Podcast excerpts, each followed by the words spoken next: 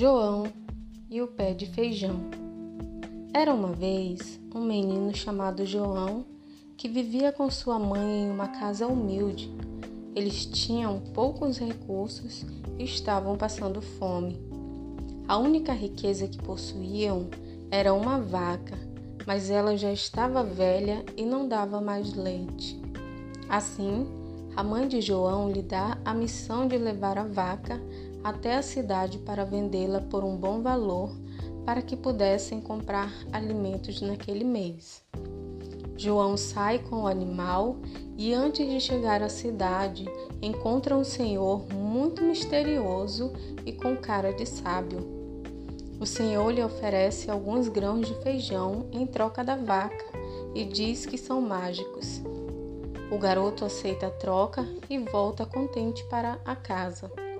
Ao encontrar sua mãe, conta o que aconteceu, mas ela fica muito brava e atira os feijões pela janela. Naquela noite, eles foram dormir com fome.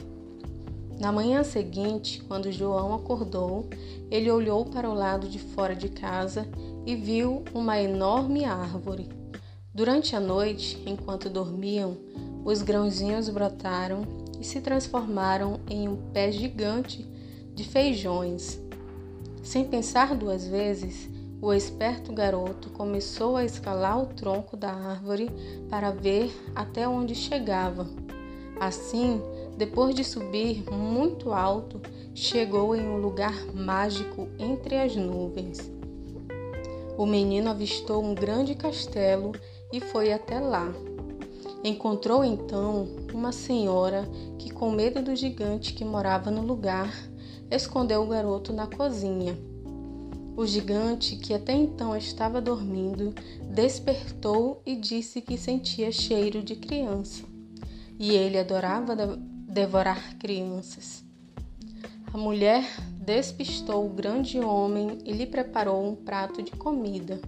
Depois que estava satisfeito, o gigante pediu para sua linda galinha botar ovos de ouro. Ouviu a música de sua harpa encantada e voltou a dormir. João assistiu a tudo impressionado e assim que o gigante adormeceu, conseguiu roubar a galinha e a harpa sem que a mulher visse e desceu correndo para sua casa. Mas pouco tempo depois, o gigante acorda e se dá conta que fora roubado. Ele então vê João descendo pelo pé de feijão e começa a descer também. Mas o garoto chega primeiro e corta a árvore com um machado afiado, fazendo com que o gigante caia lá de cima, se esborrachando no chão. Então João e sua mãe se tornam prósperos com a galinha de ovos de ouro e vivem felizes para sempre.